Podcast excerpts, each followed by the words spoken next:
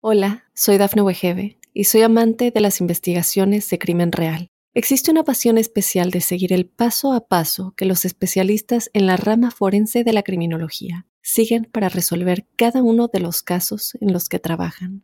Si tú, como yo, eres una de las personas que encuentran fascinante escuchar este tipo de investigaciones, te invito a escuchar el podcast Trazos Criminales con la experta en perfilación criminal, Laura Quiñones Orquiza en tu plataforma de audio favorita. Drogas, dinero y mujeres. Conoce las historias de los jefes de cárteles más poderosos basados en hechos y testimonios reales. Mundo Narco. Recorre la vida de los grandes líderes de la mafia Descubre las causas que los motivaron a volverse delincuentes, cometer sus crímenes, tejer una red de complicidades alrededor del mundo y amasar grandes fortunas gracias a la venta de drogas y otros delitos. ¿Estás listo para entrar al mundo narco? Prepárate para un viaje a las entrañas del crimen organizado. Mundo Narco.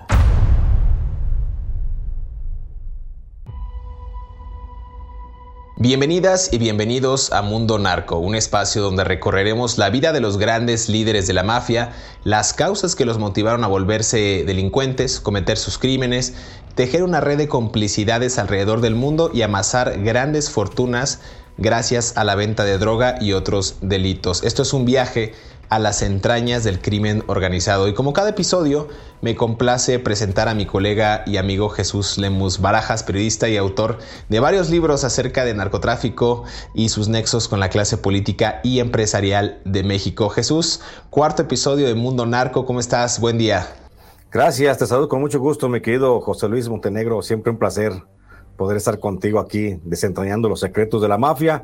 Pues sí, ya llegamos al, al cuarto al cuarto episodio. Vamos a seguir desentrañando, seguir desenmascarando la vida, pues un tanto oculta, ¿eh? porque hay que decirlo también de esa forma, no se, ha sabido, no se había sabido tanto a detalle sobre la vida de algunos famosos narcotraficantes y pues aquí estoy a tus órdenes, maestro.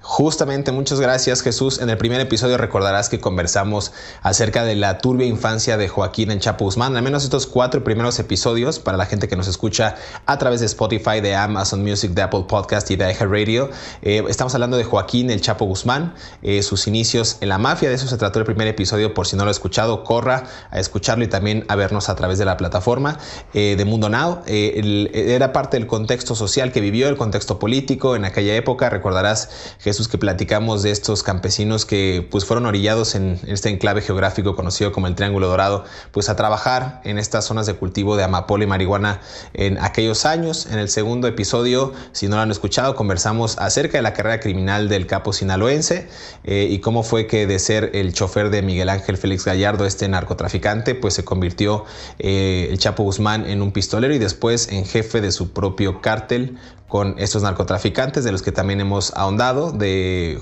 eh, Juan José Esparragosa Moreno el Azul, de Ismael Zambada García el Mayo y de Héctor Luis Palma Salazar, Salazar perdón, el Güero. En el tercer episodio hablamos de pues, la fuga de Joaquín El Chapo Guzmán de este supuesto penal de máxima seguridad en Puente Grande, Jalisco, eh, pues ubicada en, este estado, en la Perla Tapatía, eh, y después trasladado al penal del Altiplano en el Estado de México eh, durante el gobierno de Vicente Fox. Eh, Jesús, en el cuarto episodio, en el tercer episodio más bien, al final nos quedamos justo en la fuga del Chapo de este penal que decía yo del Altiplano en el Estado de México, donde supuestamente se fugó en un carrito de lavandería, pero ya hemos acotado en este, en este podcast que más bien lo hizo pues, a través de las complicidades del gobierno de México y las instancias de seguridad, vestido con un atuendo de la extinta Agencia Federal de Investigaciones de la, de la AFI. Y es ahí cuando el Chapo pues tiene pues grandes años de, de, fuga, ¿no? Tiene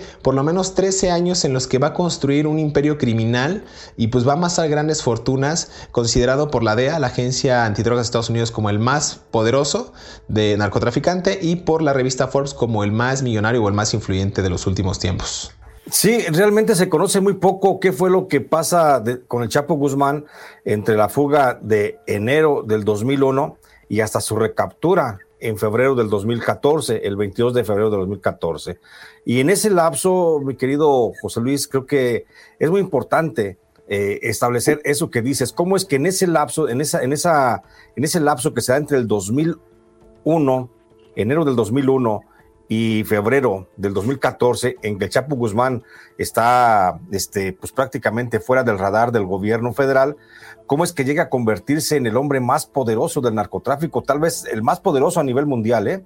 Podríamos decir sin temor a, equivocarnos de que justamente ese tiempo lo utiliza Guzmán Loera para establecer conexiones del cártel de Sinaloa con cárteles de, en Estados Unidos, cárteles centroamericanos y también abrir plazas, venta de drogas, tráfico de armas en algunas partes del, del sureste asiático e incluso de Europa. Entonces, ese es el periodo en el que Guzmán Loera logra también incrementar sustancialmente su fortuna, lo que ya decías tú, a grado tal que la propia revista Forbes pues lo ubica con una gran cantidad económica como uno de los hombres pues más acaudalados de México y eso es eso es también hay que decirlo gracias a un factor que pocos historiadores del narcotráfico han considerado. Ese factor se llama Rafael Caro Quintero, que para entonces seguía permaneciendo dentro de la cárcel eh, y de una extraña coincidencia sale Rafael Caro Quintero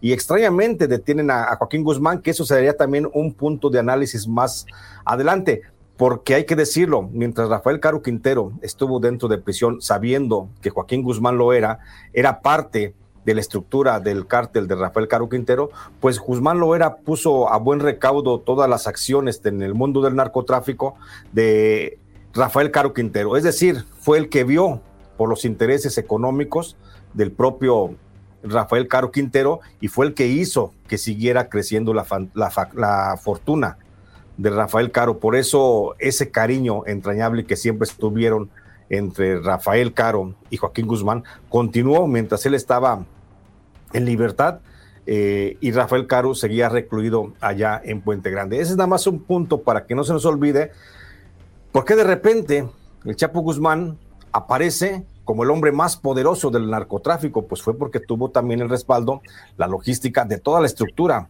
que desde la cárcel sabía operar Rafael Caro Quintero. Y estamos hablando así, llegamos a la fecha fatídica para él, el 22 de febrero del 2014, cuando el presidente Enrique Peña Nieto anunció oficialmente que se había logrado la recaptura de Joaquín Guzmán Loera. Pero detrás de esta recaptura también hay un gran, un gran entramado, mi querido José Luis.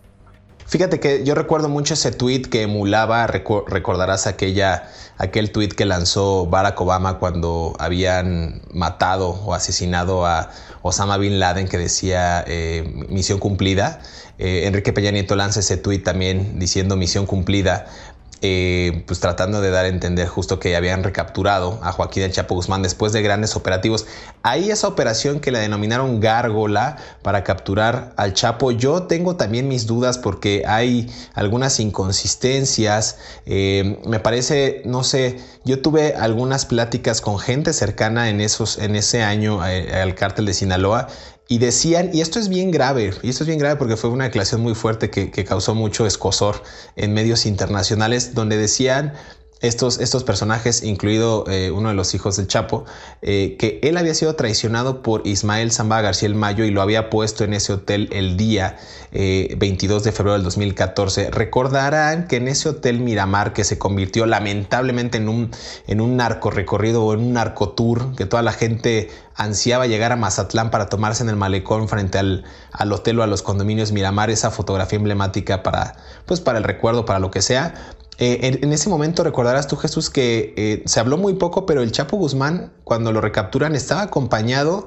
de Emma Coronel Aispuro. Dicen que en ese momento él había asistido, me parece que un día antes, a una fiesta, pero se había quedado de ver con ella y pues de alguna manera reunirse con sus gemelas, eh, con María Joaquina y Emali Guadalupe, que en ese momento eran más pequeñas todavía y él tenía muy poco contacto con, con estas mujeres. Ya después eh, ustedes también el tema de Kate del Castillo y la reunión que, que se gestó con, con, el Chapo Guzmán, pero justo en ese momento eh, de la reunión con Kate del Castillo, y no me quiero ir como de fecha a fecha, pero ahí se desentramaron también cómo era la comunicación cifrada entre el Chapo Guzmán, Emma Coronel y cómo él lograba triangular mediante contactos las citas y mucho de eso que se habló en el tema de Kate del Castillo, por ejemplo, reveló cómo el Chapo logró llegar ese día, el 22 de febrero del 2014, y reunirse con, con Emma Coronel a través de claves. Digamos que siempre era cifrado, siempre era una, una, una comunicación pues en clave para llegar a estos puntos de reunión, inclusive cumplir con sus, con sus, con sus eh, compromisos sociales, Jesús. Fue fatídico ese día, pero también creo que revelaba, uno, creo que la incompetencia del gobierno mexicano, las complicidades y además la poca, la poca inteligencia que tenía el Chapo cuando se, se desmarcaba de su operativo o de su, o de su pues sí, de su séquito para poder llegar con sus seres queridos. Creo que esa fue la debilidad del Chapo Guzmán.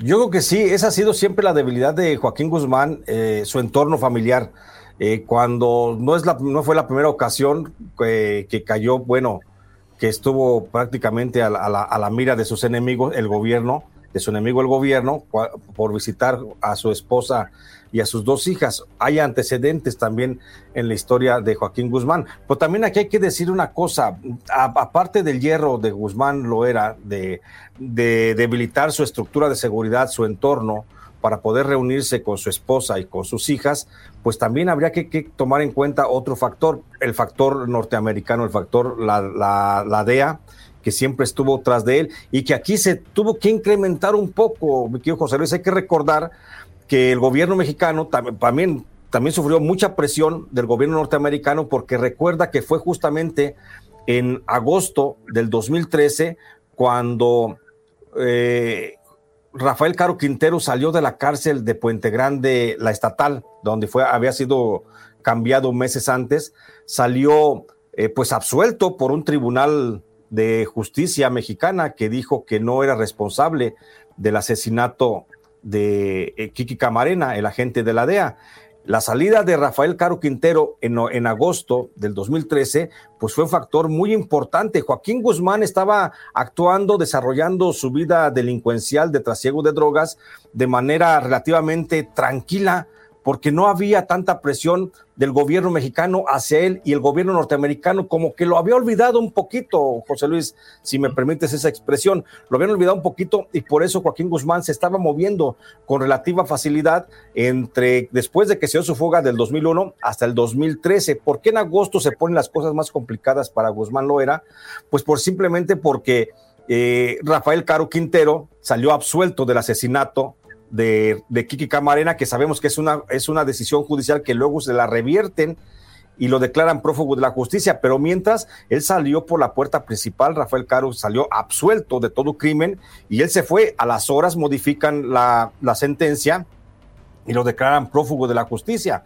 Pero prácticamente el gobierno mexicano dejó en libertad a Rafael Caro Quintero y entonces esto para Estados Unidos fue un golpe tremendo. Dos grandes narcotraficantes estaban prófugos de la justicia en México y el gobierno de, Rafa, de este de Enrique Peña Nieto parecía que no hacía nada. Por eso entonces el gobierno, norte, el gobierno norteamericano obliga a, su participación en suelo mexicano y establece un operativo conjunto para la búsqueda del Chapo Guzmán o de Rafael Caro Quintero, pero de manera ultra, ultra urgente. El que se descuida más en esa cacería, pues es el Chapo Guzmán, como tú ya dijiste, el talón de Aquiles ha sido su familia, descuidó sus, sus redes de comunicación, sus mensajes cifrados y terminó siendo enganchado a través de su telefonía celular, el BlackBerry que traía, pues por agentes de la DEA que terminan finalmente capturándolo. Jesús, muy interesante. Vamos a ir al primer, a la primera pausa de este, de este episodio de Mundo Narco para seguir hablando de los secretos de la mafia y vamos a ir matizando cómo, cómo logra eh, desprenderse, ya decías tú muy bien, del séquito del grupo de seguridad, flaquear en ese aspecto y mostrar a un capo literalmente y completamente al desnudo, sin armas, sin algún operativo, sin algún plan de escape en ese Hotel Miramar en Mazatlán, Sinaloa, el 22 de febrero del 2014. Volvemos.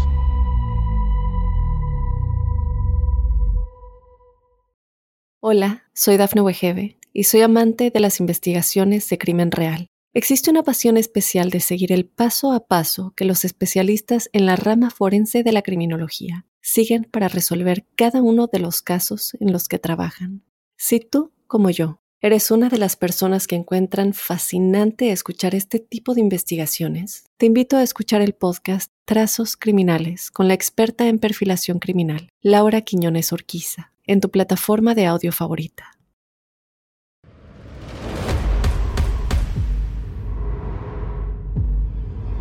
Lo que parecía imposible, el Chapo lo efectuó.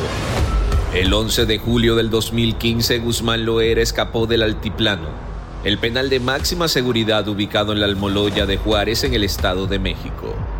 Después de 17 meses en la prisión, el Chapo se dirigió al área de regaderas donde se duchaba dentro de su celda y luego desapareció.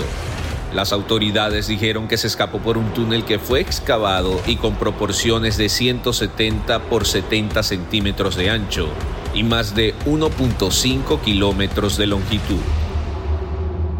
El túnel contaba con alumbrado, sistema de ventilación, tanques de oxígeno y una motocicleta como mecanismo de tracción que conectaba con la colonia de Santa Juanita. Al igual que en el 2001, cuando el Chapo presuntamente se fugó en un carrito de lavandería en el penal de Puente Grande en Jalisco. Le siguieron un sinfín de teorías acerca del escape en Almoloya. Pues hay versiones que aseguran que el túnel en realidad no estaba habilitado de extremo a extremo. Qué es lo que están sacando ustedes? ¿De, de perico o hay? Pe- no, perico, porque con el yo tuve un problema ahí en, en la Tucson. Y este, muy batalloso, pero nosotros tenemos más clientela para perico. También tenemos para pero es más, más, más fuerte el, es más, batallamos más pues. ¿Dónde tiene palay usted? Para ahí tenemos también para allá para arriba.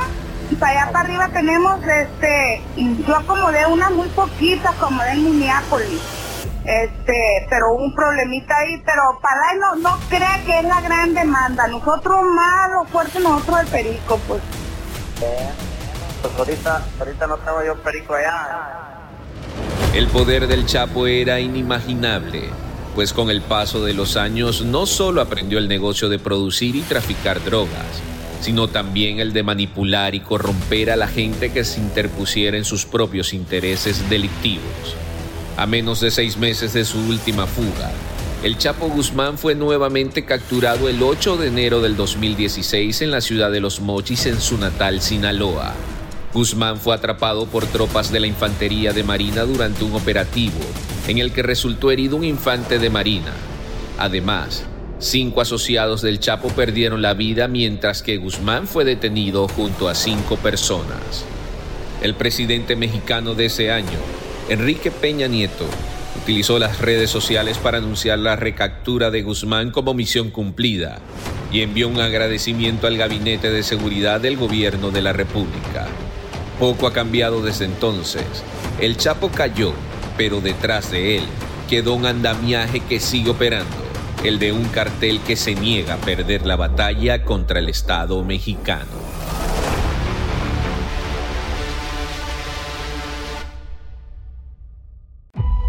Regresamos a Mundo Narco, episodio número 4. Seguimos hablando de Joaquín El Chapo Guzmán. Ya lo hemos dicho en episodios anteriores, hablar de la vida y de la carrera delictiva del capo sinaloense nos podría llevar 50, 70, 100 episodios y creo que aún así nos quedaríamos cortos. Antes de irnos a esta pausa, mi queridísimo Jesús Lemus, hablábamos cómo la salida de Rafael Caro Quintero le pega, yo creo que al ego, al orgullo, a, las, a todos los eh, operativos y a todas las actividades de inteligencia que estaba llevando la Agencia Antidrogas de Estados Unidos aquí en México, que abiertamente ellos no lo dicen o tratan de, de contradecirse en ese aspecto, pero ellos operaban desde hace mucho y siguen operando en territorio mexicano para salvaguardar sus intereses. En años recientes hemos visto el aumento del consumo del fentanilo en Estados Unidos, lo cual representó cerca de 100 mil muertes, al menos el año pasado, y eso les repercute y sigue repercutiendo en territorios estadounidense y en cuestión de víctimas y sangre y,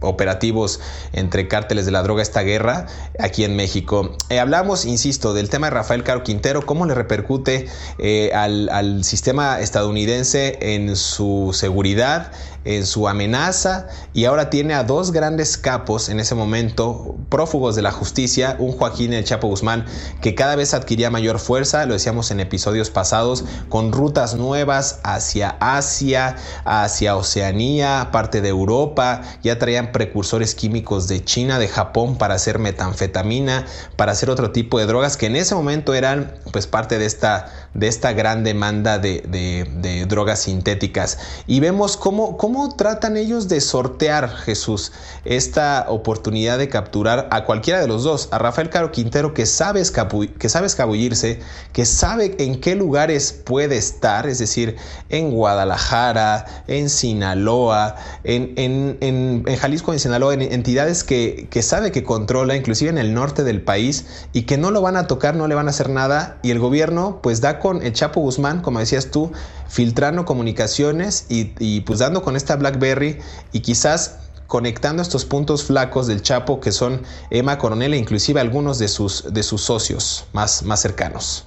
Así es, ese es, el, ese es el punto medular, que el asunto que Rafael, mientras Rafael prófugo, ya después prófugo de la justicia, declarado así por el gobierno mexicano, eh, pues tiene que extremar su seguridad, tiene que extremar sus precauciones para no ser detenido pues cosa contraria pasa con el Chapo Guzmán, quien aparentemente se ve más holgado, se ve más tranquilo, seguramente más confiado incluso por la libertad de Rafael Caro Quintero y piensa que las cosas están cambiando bien en México. Hay que recordar aquí también un factor bien importante que tenemos que tocar también más adelante. En ese entorno de cosas hay que recordar que en aquel tiempo el propio general titular de la Secretaría de Defensa Nacional, Salvador Cienfuegos, Salvador Cienfuegos Cepeda, pues tenía relación con un con una decisión, con un brazo dentro del cártel de Sinaloa, con el arte, con el cártel del H2 de Francisco Patrón Sánchez.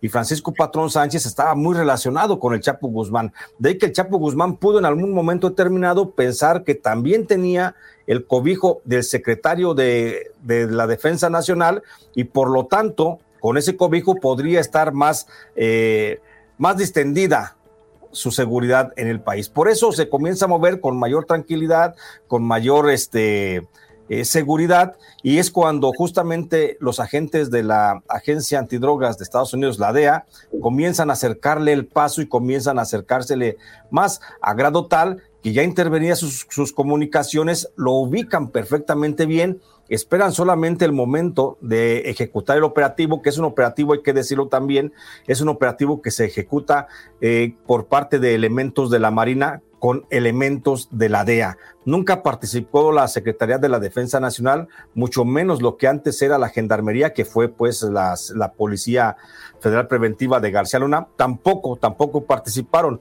La DEA no permite que participen más allá de la de elementos de la Marina y agentes de la DEA, nada más.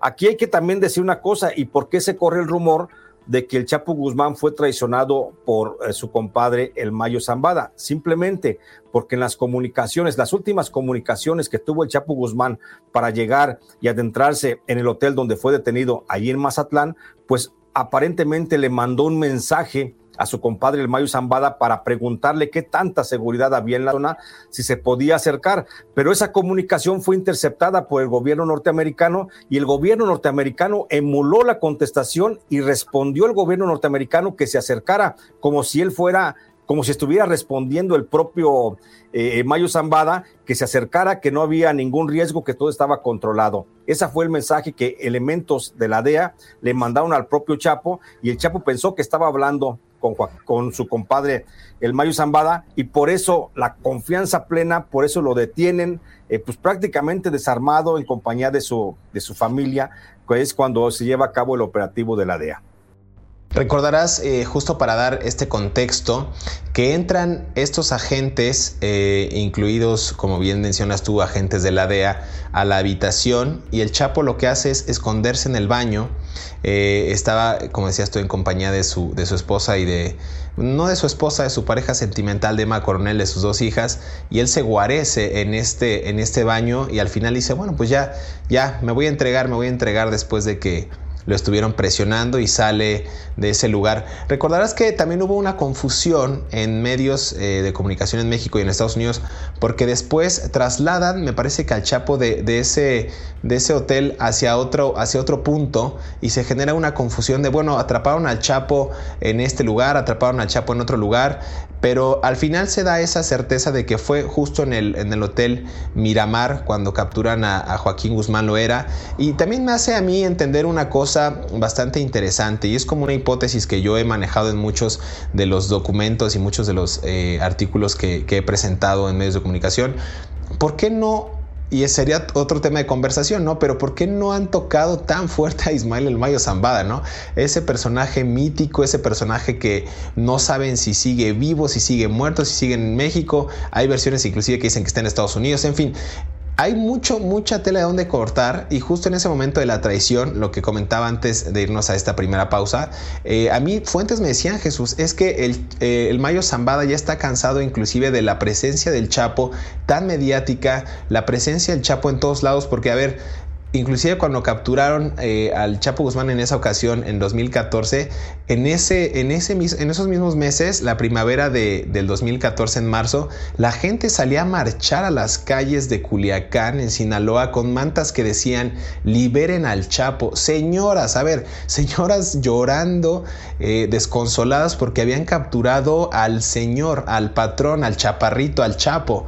Entonces, había una, una división porque Suena muy trillado y puede parecer por momentos chistoso, pero es, es realmente aterrador cómo la sociedad también, Jesús, se ha ido involucrando tanto en, la normalización de la violencia y de la presencia de los grupos del narcotráfico que le puede parecer a una señora, a un niño, inclusive a un, a un chaval, a un chico, a un adolescente, que la captura del Chapo representó una pérdida para el Estado.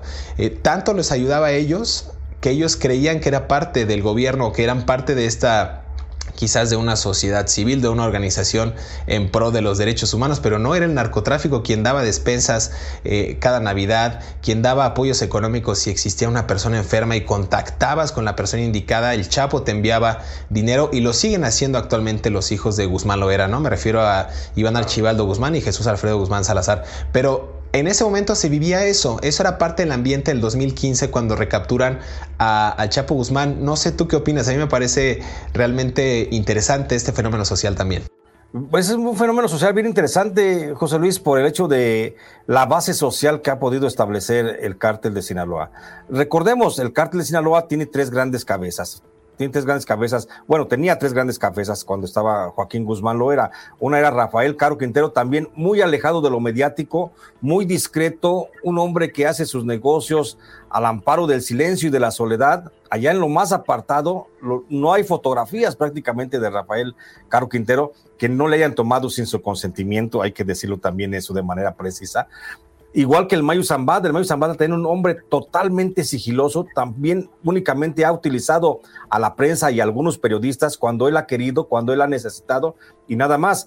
En cambio, el Chapo Guzmán es muy distinto el entorno que lo rodea. El Chapo Guzmán tiene una gran descendencia, tiene, es muy prolífero, tiene varios hijos que están dentro del negocio del narcotráfico, está de más mencionarlos, pero por supuesto que ellos son los que cada uno tiene una representación prácticamente del Chapo Guzmán, ¿sí? Bueno, los tenemos que mencionar a Ovidio, a eh, Jesús Alfredo, a Iván Archibaldo, eh, tenemos que mencionarlos porque ellos son representantes personales del Chapo Guzmán, que donde quiera que se hacen presente, a la fecha, pues siguen manteniendo un gran cariño por parte de la gente, porque Chapo Guzmán se había logrado un gran cariño y un gran respeto precisamente por su bonomía, porque era como la tuta, o la tuta era como el, como el Chapo Guzmán, que cuando caminaban por las calles iban repartiendo prácticamente dinero, y eso en las clases sociales más desprotegidas en México significa mucho.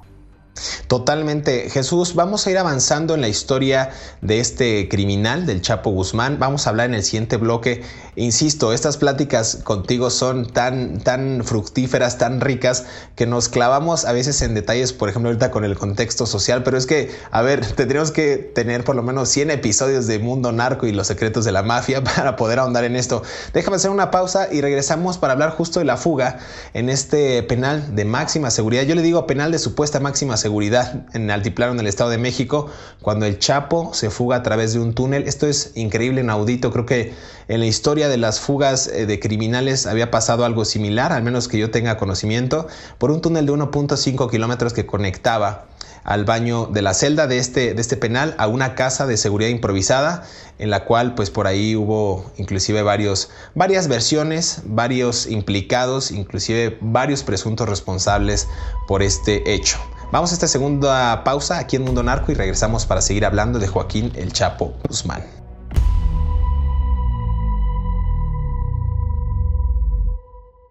Hola, soy Dafne Wegebe y soy amante de las investigaciones de crimen real. Existe una pasión especial de seguir el paso a paso que los especialistas en la rama forense de la criminología siguen para resolver cada uno de los casos en los que trabajan. Si tú, como yo, ¿Eres una de las personas que encuentran fascinante escuchar este tipo de investigaciones? Te invito a escuchar el podcast Trazos Criminales con la experta en perfilación criminal, Laura Quiñones Orquiza, en tu plataforma de audio favorita. Él ayuda a su pueblo, porque ahora que lo encerraron, todo su pueblo se está muriendo de hambre y el gobierno no hizo nada. Él tiene una cita con Sí, exactamente. Nosotros pensamos que sí fue mi hermano Archibaldo mío. Se nos hizo mucho, mucha conciencia que una persona que no sabe quién fue encontró una persona armada y No encontraron el testigo que lo denunció. Miren, en este negocio no hay amistades, como mi papá siempre nos ha dicho, cuídense de ustedes. No confíen en nadie, nadie. Este es el árbol familiar de Joaquín El Chapo Guzmán. Número 1. El Chapo es padre de cuatro mujeres y seis hombres, resultado de tres matrimonios.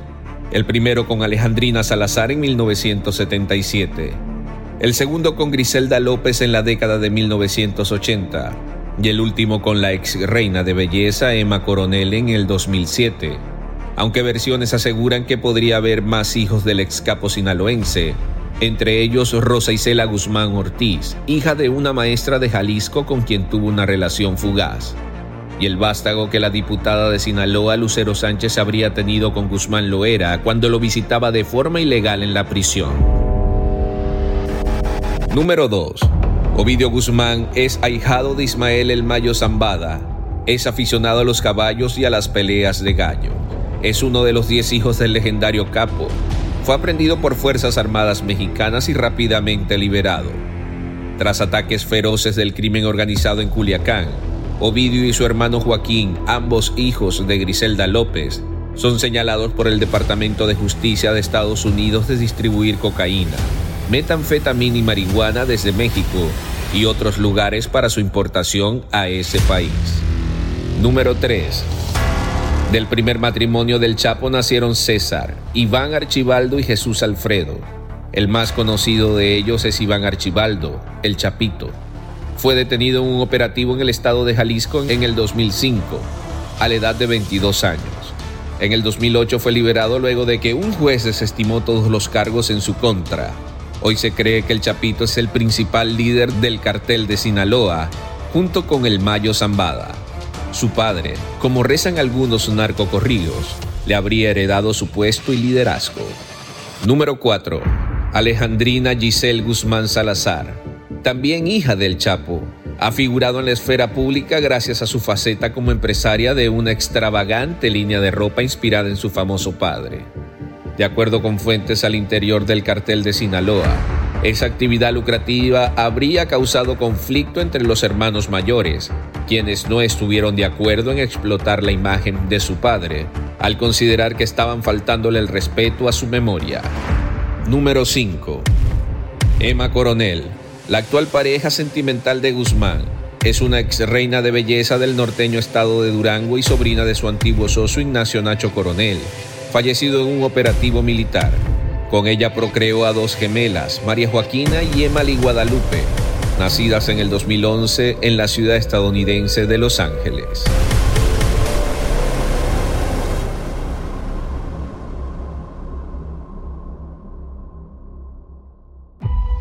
Regresamos a Mundo Narco, episodio número 4, la tercera y última parte de este, de, este, de este episodio. Se está poniendo cada vez más bueno, platicando con Jesús Lemus Barajas.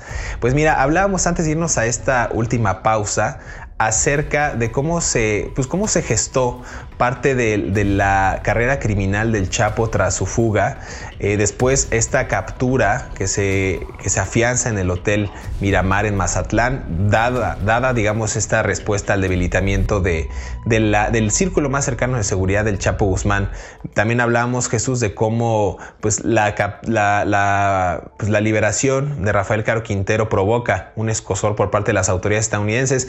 Y el 11 de julio del 2015, 17 siete meses eh, recluido en el penal del altiplano cuando capturan al Chapo Guzmán y lo mandan al, Estado de México, se fuga de una prisión de supuesta máxima seguridad eh, por un túnel. Esto me parece a mí inaudito, de 1.5 kilómetros que deja más dudas que respuestas hasta la fecha de su construcción, Jesús. Por supuesto, ya cuando después, bueno, así que terminamos por el principio, recordemos que el día 22 de febrero del 2014, el presidente Enrique Peña Nieto hace el anuncio de la captura de Chapo Guzmán allá en Mazatlán.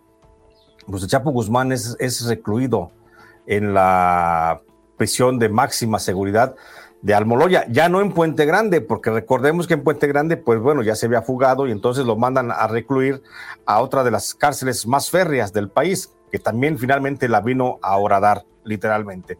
Y ahí resulta que el Chapo Guzmán bueno, se habría de fugar, se habría de fugar, eh, por lo que dijo el gobierno federal, a través de un túnel del que ya referías, un túnel que estaba hacia la parte alta, ahí de en la zona aledaña al penal de, eh, de Almoloya, pero en realidad ese túnel, yo te lo digo porque yo, a mí me tocó hacer una serie de trabajos, fue de los primeros que, reporteros que estuvieron en el lugar de los hechos, de apenas se anunció la fuga del Chapo Guzmán en el 2000, fue en el 2015 cuando se anunció la fuga del Chapo Guzmán, y pues yo estuve ahí en el lugar de los hechos, llegué incluso mucho tiempo antes de que llegaran elementos de la policía a coordonar lo que era el, el supuesto túnel que se hizo en la parte de arriba, pero la verdad es que ese túnel no, no llevaba a ninguna parte, te voy a decir, José Luis, porque hay, eh, bueno, yo llegué, pero no, ya no pude entrar por la profundidad y el riesgo en que estaba de que se cayera ya el, el, el, túnel.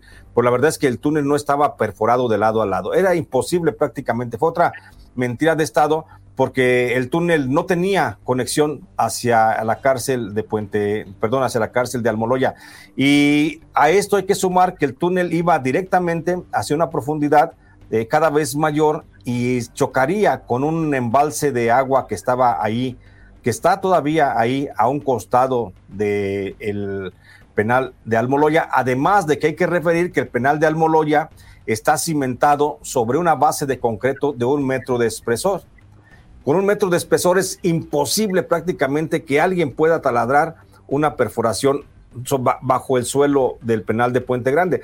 Por lo tanto, el Chapo Guzmán no se fugó de ahí. Además de que, como tú ya lo decías en un episodio anterior, las cárceles federales, tanto la de Almoloya como la que era de Puente Grande, eh, tenían sensores de movimiento en diversos puntos de la, de la cimentación de la cárcel, por lo que cualquier taladro, cualquier perforación, cualquier martilleo sobre el concreto hubiera alertado prácticamente. Entonces, eso era imposible. Además, déjame decirte, el Chapo Guzmán, la última videofilmación que se tiene de él es este dentro de la dentro de su celda, donde después se recorre hacia el lado del excusado y ahí donde está la supuesta regadera y el excusado, se mete por un, por un túnel que sería la taza del baño.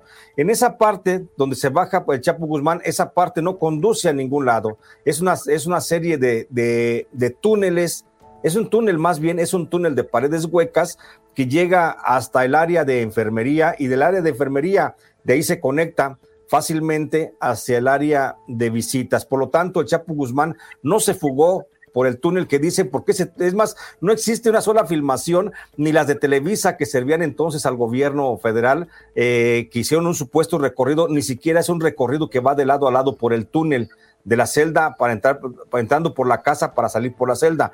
Aquí lo que encontramos realmente es que el túnel nunca se perforó, fue un acto de distracción y el Chapo Guzmán salió con la complicidad del gobierno de Enrique Peña Nieto, del secretario de Gobernación Miguel Ángel Osorio Chong, salió a través de, por donde lo vemos que se escapa, por un hoyo dentro del baño, que va a unas paredes huecas, a un túnel de paredes huecas, y ese túnel lleva al área de enfermería. Del área de enfermería conecta al área de visitas y salió el Chapo Guzmán vestido como ciudadano común y corriente, como si fuera un visitante más que salió, porque hay que decirlo, la fuga del Chapo Guzmán no se registró a las 8.55 de la noche como aparentemente se dice. Si el Chapo Guzmán se hubiera fugado a las 8.55 de la noche, únicamente hubiera tenido cinco minutos de ventaja antes de que se hubieran dado, de su, dado cuenta de su fuga, porque siempre pasa la lista a las 9 de la noche. Entonces no se iba a arriesgar con cinco minutos nada más de ventaja, aun cuando existiera el supuesto túnel. El Chapo se fugó eh, a las 5.55, el, el, reloj está trucado, el reloj que vemos en la filmación está trucado, son las 5.55. ¿Por qué las 5.55? Porque a las 6 de la, a las 6 de la tarde en punto termina la visita familiar y pudo haber salido mezclado entre toda la gente, casi similar a cuando salió mezclado entre algunos policías ministeriales, algunos policías ministeriales federales de la agencia de la AFI allá en el 2001 de Puente Grande. Entonces, por ahí sale el Chapo Guzmán vestido como ciudadano común y corriente, mezclado entre la gente y se dan, se dan cuenta de la fuga del Chapo cuando se da, cuando la fuga del Chapo se da a las 6 de la tarde, 5.55 de la tarde, se dan cuenta de su, de su ausencia dentro de la cárcel hasta las 9 de la noche a la hora de que pasa la lista. Así de que tuvo prácticamente tres horas de ventaja para poder tomar un vehículo en las inmediaciones de Almoloya, viajar hasta Toluca, tomar un vuelo y seguramente antes de que pasara la lista ya estaba en Badiraguato. Totalmente. Aunado a eso, qué, interesante relato porque muchas veces la gente se fue, como decimos en México, con la finta de que el Chapo escapó eh, a través de un carrito, eh, a través de una moto conectada a unos rieles de PVC, eh, o sea, con, una, con un sistema de ventilación tan sofisticado que, que le iba a, a, pues a, dar la posibilidad de, de, recorrer ese tramo tan grande, ¿no? Aquí hay algo bien interesante que voy a ahondar también para, para darle a la audiencia más carnita, porque eso está muy bueno. A ver, era un túnel de 1.7 metros de altura, ¿no? Entre 70 y 80 centímetros de ancho. Ahí cupo bien el Chapo Guzmán en esta recta que decíamos de 1.5 que desembocaba en una construcción aledaña en este pueblito conocido como Santa Juanita, en la colonia Santa Juanita en Almoloya de Juárez.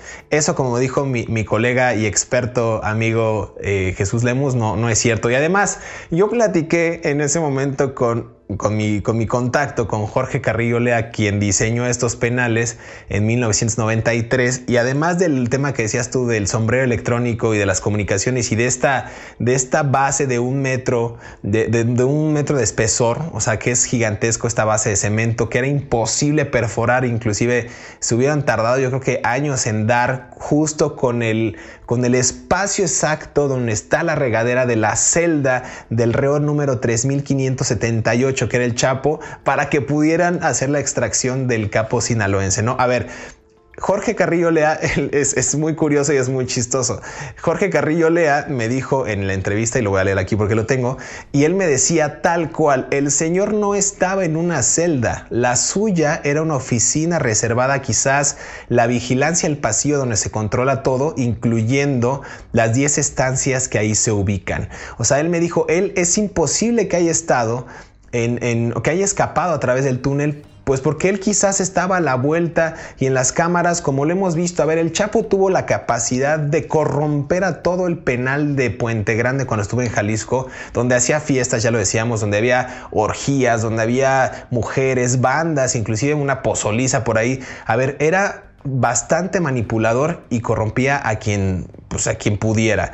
Y en este caso, cuando pasó lo, de, lo del penal del altiplano en Almoloya de Juárez, pues el Chapo no estaba ahí. El Chapo volvió a burlar a las autoridades e inclusive habría que investigar si era el comisionado o el titular de la Comisión Nacional de Seguridad, Montalejandro Rubido García, si fue eh, más adelante Renato Sales, si fue Enrique Peña Nieto. A ver, ahí habría que desvelar quién fue el responsable de dejar escapar a Chapo Guzmán la persona que pudo haber hecho el túnel debió de haber tenido los elementos, a ver, Jesús, logísticos, de ingeniería, financieros tan grandes y de alta tecnología para elaborar de forma tan precisa ese túnel. Ni en Estados Unidos creo que lo hubieran podido hacer.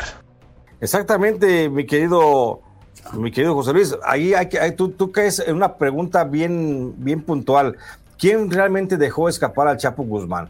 La instrucción vino desde arriba, por supuesto, y el responsable directo de vigilar los movimientos dentro de la cárcel, el que estaba encargado de las operaciones del C4, del sistema de protección penitenciario, pues era Tomás Cerón de Lucio.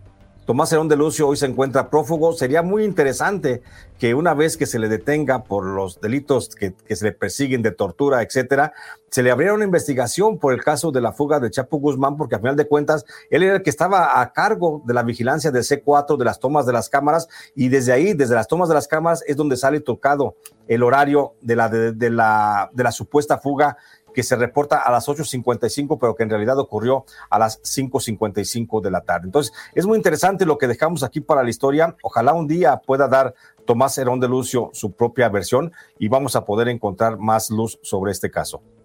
Jesús, se nos acabó el tiempo otra vez, no hablamos de la recaptura, la segunda recaptura del Chapo Guzmán en enero del 2016, pero vamos a dejarlo para un próximo episodio de Mundo Narco, esperemos, vamos recorriendo las fechas, decimos, el próximo ya es el último del Chapo, el próximo ya es el último del Chapo y total que nunca, nunca terminamos. Es, que no, no, no es que no queramos terminar, es que es tanta la historia, mi querido José Luis, que es difícil contenerla a veces en un solo capítulo, así es de que pues nos echamos la tarea, hombre, de seguirla platicando.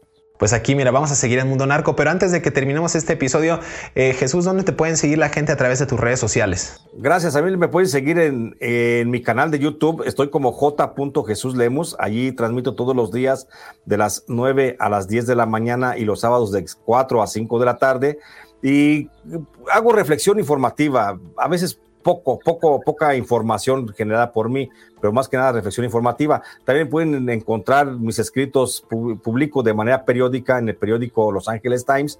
Y bueno, estoy en redes sociales como Jesús Lemos en Facebook, Jesús Lemos Barajas en Facebook y en Twitter estoy como arroba Lemos Barajas. Y allí ando. Y en las librerías, en todas las librerías están cualquiera de mis 10 títulos que he publicado entre ellos el licenciado, por ahí tenemos uno que me gusta mucho que es Cara de Diablo, eh, que, es muy bueno, tiene que ver con tema religioso.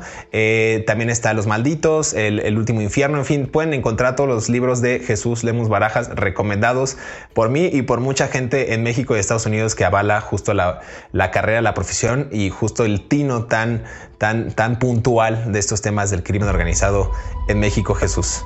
Muchas gracias. Gracias. gracias. Eh, a mí me pueden encontrar en todas las redes sociales como José Luis Montenegro, arroba Montenegro J. Luis, y también pueden ir a las librerías digitales para que descarguen eh, Narco Juniors, los herederos del poder criminal, y también no olviden visitar la página mundonow.com para que estén pues actualizados de la información acerca de política, inmigración, cultura, deportes en México y en Estados Unidos. En Estados Unidos. Nos escuchamos en el próximo episodio de Mundo Narco, los secretos de la mafia. Muchas gracias.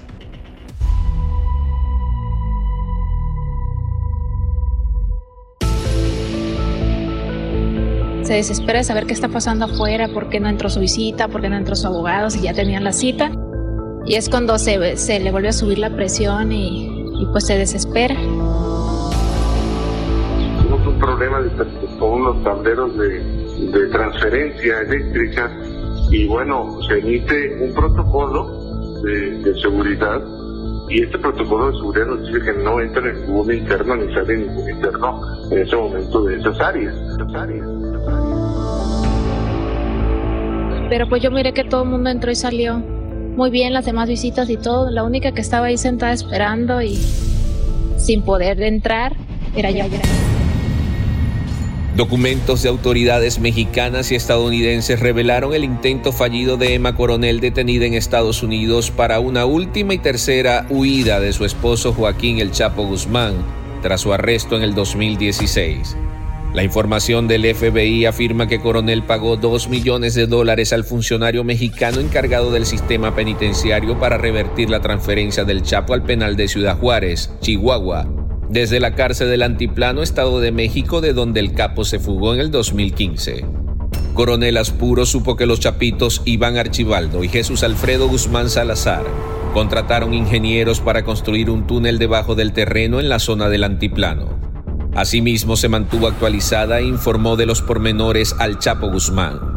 También pagaron para que tuviera beneficios en sus visitas a la prisión de máxima seguridad y poder acceder a su esposo de forma más cómoda. A su vez, guardias del centro penitenciario proporcionaron privilegios al líder narcotraficante, por ejemplo, alimentos que no estaban disponibles para el resto de reclusos. El Chapo, dentro y fuera de la cárcel, tenía verdaderos socios y cómplices.